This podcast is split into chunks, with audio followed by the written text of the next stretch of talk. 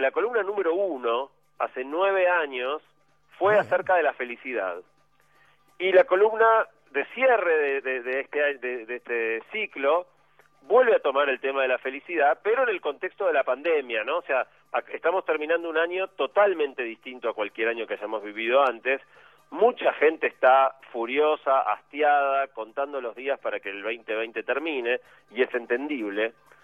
Pero yo quiero cerrar, o sea, yo creo que este año nos ofreció una oportunidad increíble, una oportunidad que sería una pena enorme no aprovechar. Y entonces quiero cerrar eh, este año y este ciclo pasando en limpio cuatro aprendizajes del 2020 respecto de la felicidad para el resto de nuestra vida. Como punto de partida, como vengo haciendo últimamente, hice una investigación a través de una encuesta muy grande, casi 5.000 personas respondieron, y lo que yo quería entender es qué pasó este año, cómo afectó la cuarentena nuestra manera de vivir y nuestra felicidad. Y lo primero que le pregunté a la gente es cuáles eran las cinco cosas más importantes en su vida. Armé la lista buscando varios experimentos científicos que, intentan estudiar esto, como para que no se me escapara ningún tema grueso, y las cinco cosas más elegidas fueron la relación con la familia, en, el orden de importancia, ¿sí? La relación con la familia, tener buena salud, vivir tranquilo y tener tiempo, el vínculo con los amigos y el poder aprender y hacer cosas nuevas. Estas son las cinco que fueron más elegidas por toda la gente que, participó de la investigación y es muy interesante porque las cosas que uno pensaría que son las más buscadas quedaron todas relegadas más abajo. La carrera profesional y el trabajo, la diversión, los viajes o incluso el dinero. Y entonces el primer aprendizaje para el resto de nuestra vida es que, que de nuevo se ata mucho con lo que fue la primera columna, la felicidad depende bastante más de nosotros que del contexto o de los logros profesionales o materiales. Si mirás cuáles son las cosas que la gente, después de este año que nos ha regalado tanta introspección, encuentra como más importantes, son todas cosas que en buena medida resultan de nuestras propias elecciones, de nuestras propias decisiones. Los vínculos, la salud, los amigos, eh, digamos, no cosas que dependen tanto de, vivir tranquilo. Quizá la salud sea la más imponderable porque podés hacer todo bien y que tener la mala leche de que digamos de tener algún tema serio de salud, pero todos los demás, cuidar los vínculos familiares y de amistad, bajar un cambio, aflojar con la competencia y la ansiedad, o buscar el aprendizaje como camino de vida, son todas cosas que podemos proponernos.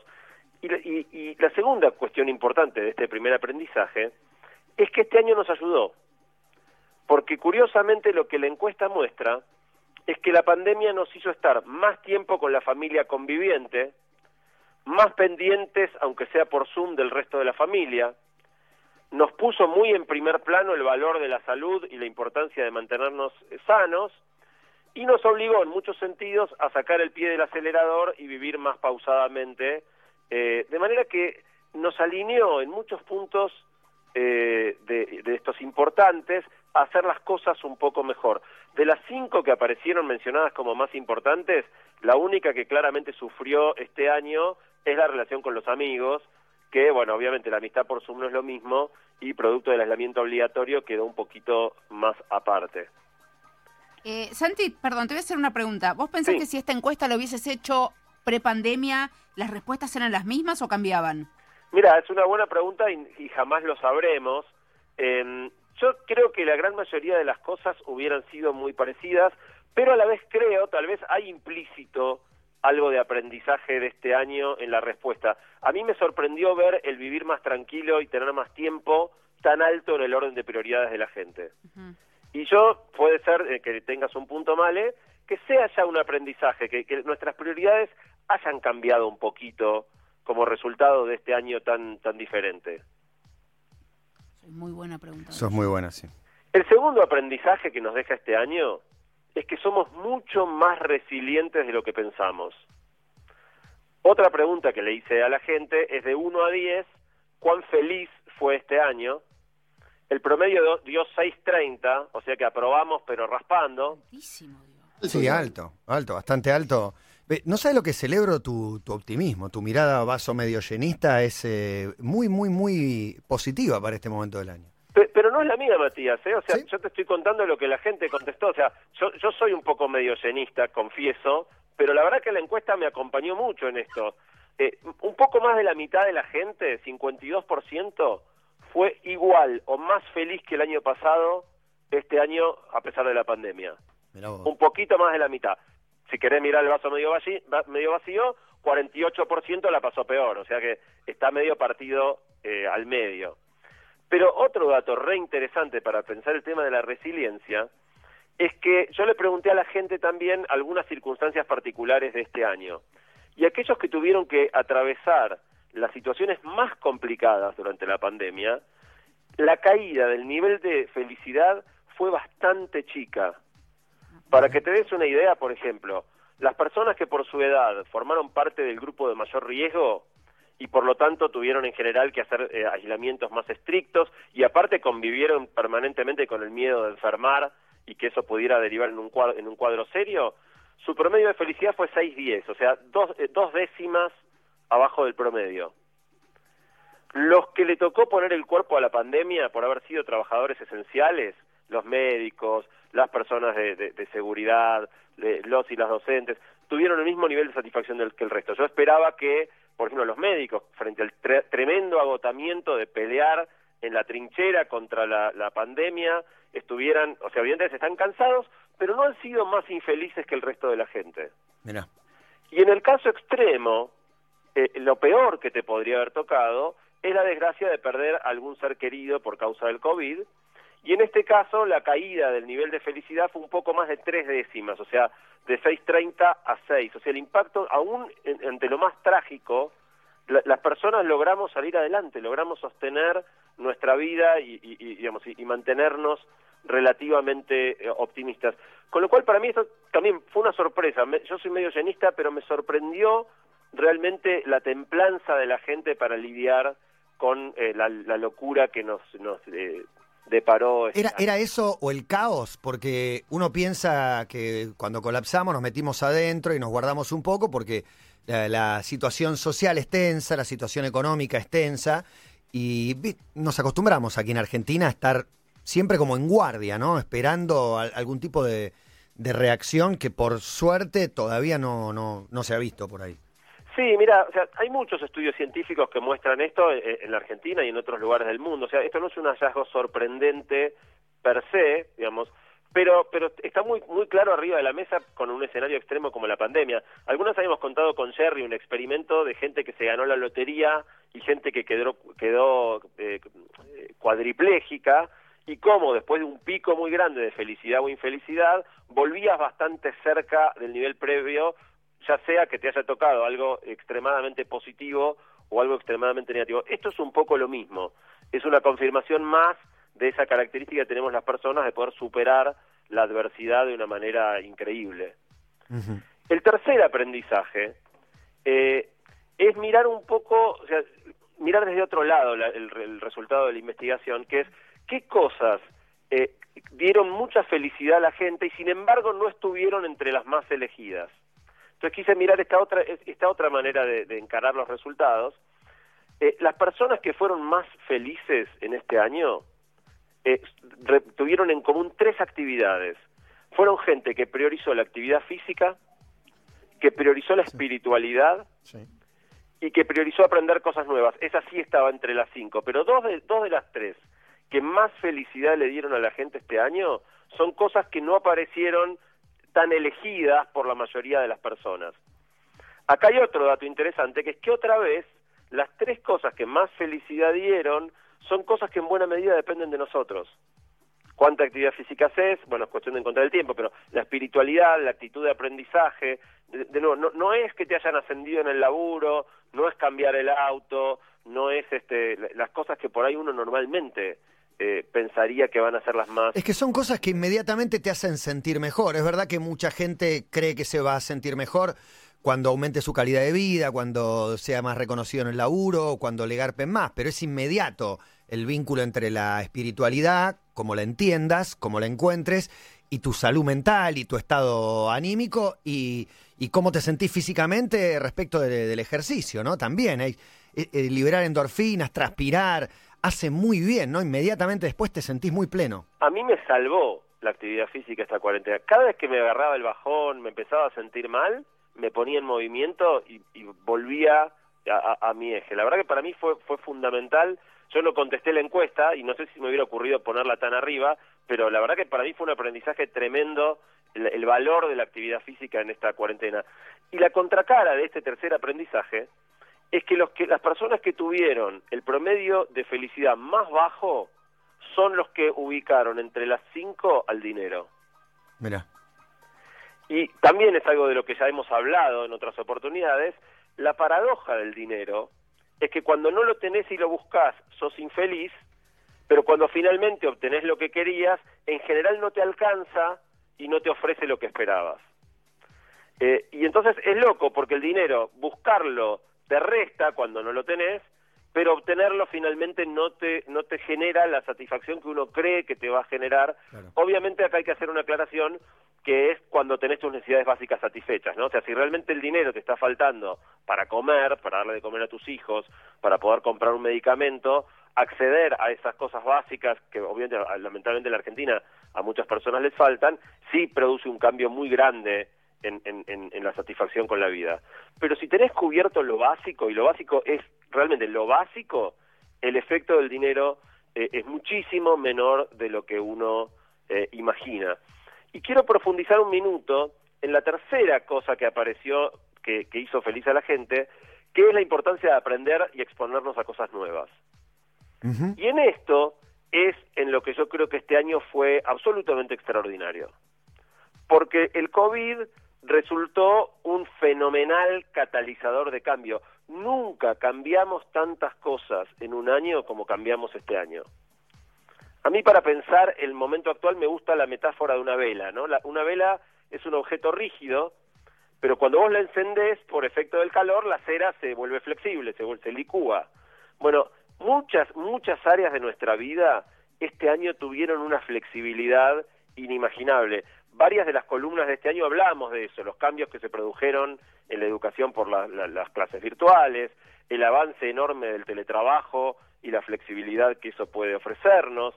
Eh, en definitiva, parte del problema es que hicimos todos estos cambios de manera improvisada, producto de la emergencia, ¿no? No es que queríamos mandar a todos los chicos a estudiar, a, aprender desde casa sin habernos preparado para eso, y por eso no fue realmente eh, ideal eh, los cambios que, hicimos, pero cambiamos, pero cambiamos y descubrimos que podemos cambiar, descubrimos que no pasa nada si probas cosas nuevas, descubrimos que de repente algunos de los cambios como el teletrabajo que estaban recontravedados pueden tener un impacto sumamente positivo en nuestra vida y yo creo que el futuro del trabajo claramente va a ser híbrido, no vamos a, quedarnos todos en casa, pero tampoco volver plenamente a la, a la presencialidad. De manera que yo creo que el tercer aprendizaje muy grande es esto de incorporar el, cambio y la actitud de, aprendizaje constante como una cosa central en nuestra vida. Y finalmente, el último aprendizaje, el cuarto, es el más importante de todos.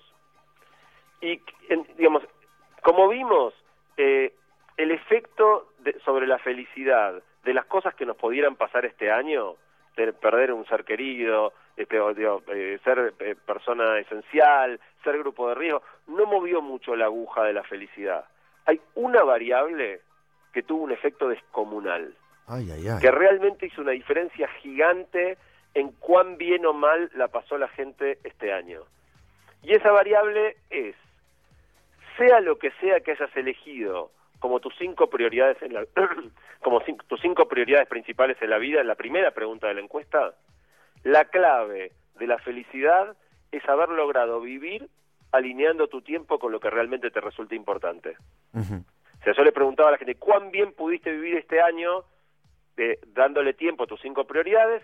La diferencia entre los que hicieron esto, consideran que hicieron esto muy bien y los que lo hicieron muy mal es enorme. 2,5 puntos de felicidad, o sea, de 7,50 a 5. Mira vos, el camino de la frustración es estar haciendo algo que no te gusta y por, y por el contrario, alguien que ponele, así teniendo un laburo establecido y reconocido, tiene una pasión por fuera y se atreve aún en ese camino difícil, el tipo es más feliz. Sabe que, que está caminando por un lugar que le proporciona la felicidad que buscaba. El que logra vivir de acuerdo a lo que es importante para sí en la vida. logra alinear lo que, lo, que es valioso, sus valores, con, con el uso de su tiempo y, y de su, y de su pensamiento y de su cabeza. Para terminar, hago mi propio balance del 2020. Yo lo que más me llevo del 2020, hemos hablado de esto este, en, alguna columna, incluso a través de las redes, son los atardeceres y el silencio. Para mí este año el mayor regalo que me hizo, yo vivo en un lugar en, Buenos Aires, en un lugar muy ruidoso, no me daba cuenta del ruido en el que vivía. Durante la fase inicial de la cuarentena estricta descubrí la maravilla de vivir en un entorno mucho más pacífico. Y los atardeceres.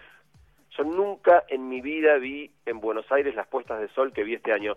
Yo lo atribuí a la menor contaminación del aire, pero quizás fue simplemente que, que, tuve el tiempo para mirarlas y la sensibilidad para apreciarlas y que en otros años por ahí estaba mucho más embarullado, no miraba por la ventana. Yo disfruté enormemente de las puestas de sol y del silencio. Y la otra maravilla mía de este año fue el lujo enorme de haber compartido muchísimo más tiempo con mi esposa y con mis hijos porque por cómo es mi vida, por trabajo, por viajes, por la escuela de los chicos, nunca había tenido la chance que tuve este año de compartir con ellos todos los almuerzos, todas las cenas, tantos momentos durante el día con ellos. Así que yo realmente estoy agradecido con el 2020 por los regalos que, me hizo. Bueno, eh, está yendo a lo, a lo importante, ¿no? Eh, y ya lo, lo, hemos remarcado, pero, pero cabe una vez más, de, la búsqueda de la tecnología que nos va a mejorar la vida al encuentro con las cosas que nos van a mejorar la vida, siempre relacionada con los afectos, nuestros deseos, nuestra conexión con el entorno, con los que están alrededor, ¿no? creo que ese camino también eh, es inclusivo, ¿no? Una cosa no quita la otra, pero despertó en vos eh, una cosa complementaria que en un principio no lo hubiera imaginado, por lo menos yo. Te agradezco, te agradezco y, siento que viví algo de ese proceso, pero me gustaría cerrar la columna con una advertencia. A ver. Porque la vela, la vela esta que es la pandemia se va a apagar, felizmente la pandemia va a quedar detrás, o sea, mes más, mes menos, con una vacuna, con la otra, con un tratamiento, pronto la pandemia va a quedar detrás. Y si nos preguntamos qué va a pasar el día después, porque ahora está todo el mundo, ¿no? ¿Cómo va a ser la nueva normalidad? Yo no tengo la menor idea cómo va a ser el día, el día después, pero la pregunta que realmente a mí me quema el cerebro no es qué va a pasar, sino qué queremos que pase. ¿Qué podemos aprender y cambiar en nuestra vida y en nuestro mundo en base a esta experiencia límite? Claramente no queremos que el 2021 sea como el 2020. Por favor, otro año como este no pero quiero agregar que tampoco sería deseable que el 2021 fuera como el 2019, porque eso querría decir que no aprendimos nada. Entonces, más allá de la tragedia de las vidas perdidas, de las dificultades económicas y de trabajo, de la distancia obligada que nos generó el aislamiento, nos queda todavía una última posible tragedia totalmente evitable, y es que todo esto haya sido en vano. Sos optimista, entiendo. Depende de nosotros, Mati. Claro. Depende de nosotros. Vamos a volver a los exámenes. Con, los cambios en educación dejamos de tomar exámenes de memoria y pasamos a evaluar mucho mejor a los pibes. ¿Vamos a volver a tomar exámenes de memoria en el 2021? ¿Vamos a volver a la inflexibilidad del trabajo 100% presencial, todos encerrados en el transporte público, todos yendo al mismo lugar en la hora pico, todos eh, este, de 9 a 19 encerrados en una oficina todos los días en vez de tener la flexibilidad de veces trabajar desde casa? ¿Vamos a volver a correr como locos, eh, empujados por la ambición y dejar de estar atentos a nuestra salud o a nuestros seres queridos? ¿Vamos a dejar de ver los atardeceres? Por eso me gustaría terminar invitándolos a aprovechar al máximo el vaso medio lleno de esta pandemia y que realmente piensen cómo podemos aprovechar algo de todos estos aprendizajes para que de nuevo el 2021 no sea como el 2020, pero tampoco como el 2019, que realmente hayamos aprovechado y, aprendido algo de esta experiencia límite que nos tocó vivir. Santi, es un placer eh, acompañarte en este recorrido, en tus contenidos, y ha sido un lujo tenerte en este programa. De corazón, muchísimas gracias. Absolutamente, yo no, no quiero cerrar sin agradecerles infinito a todos, pero especialmente a vos, Matías, tu generosidad. Eh, en el momento que yo llegué a Basta, nunca en la vida había hecho absolutamente nada en medios y mi sensación metafórica fue, digamos, es como que nunca hubiera jugado al fútbol, ni bueno, ponete la cuatro que debutás en la selección, jugué en la selección nueve años, me llevo eso para siempre conmigo, aprendí de grandes, de gente que, que, digamos que, que no solo sabe un huevo de medio, sino que tiene una generosidad infinita para compartirlo. Em, tuve una libertad absoluta para hacer lo que quise siempre. Nunca ustedes supieron antes de que me toque hablar de qué iba a hablar. Eso es un voto de confianza. Estaba la encuesta, eh, un poco un indicio. Ah, Eh, pe- Pero, pero, para que ustedes tuvieran una pista, pero jamás me preguntaron antes o me No. dijeron este tema sí, este tema no. O sea, Pero ganaste eso. realmente ha sido una experiencia para mí maravillosa y estoy enormemente agradecido. Abrazo gigante, Santi. Muchas gracias. Un abrazo grande.